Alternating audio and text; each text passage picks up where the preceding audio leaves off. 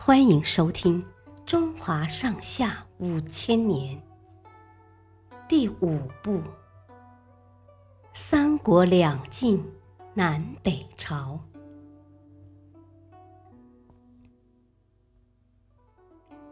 谢道韫咏雪。谢安有个侄女叫谢道韫。后来嫁给了王羲之的二儿子王凝之。谢家这位姑娘才貌双全，十几岁的时候就能写出一首漂亮的文章。有一年冬天，谢安把家里人召集起来，围着炉火举行了一场小型的家庭宴会。屋内炉火燃烧，屋外大雪纷飞。谢安喝了几杯酒，兴致勃勃地提议说：“都说瑞雪兆丰年，看今天这场大雪，明年肯定是个好光景。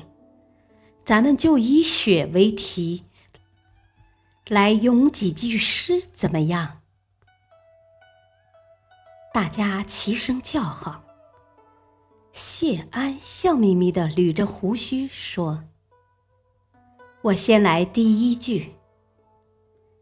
白雪纷纷何所似？你们往下接。这一句诗简单易懂，意思是说，纷纷扬扬的大雪像什么呢？”谢安的侄子谢朗站起来，举起酒杯，摇头晃脑好一阵子，终于憋出一句：“撒盐空中差可逆。”他的意思是，跟把盐撒在空中差不多。大家一阵哄堂大笑。有人问：“谁会在空中撒盐呢？”你把这么多盐撒到田地里，明年还能丰收吗？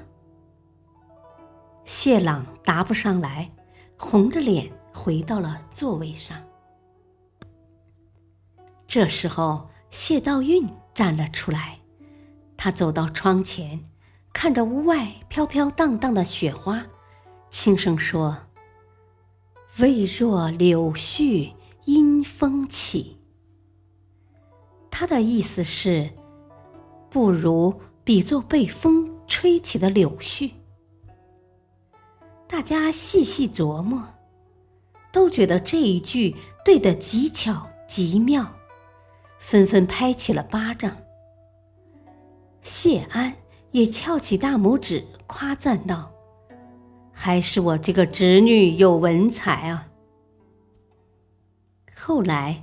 这个故事流传开来，人们便用“永续之才”来形容女子有才华、富有智慧。谢谢收听，再会。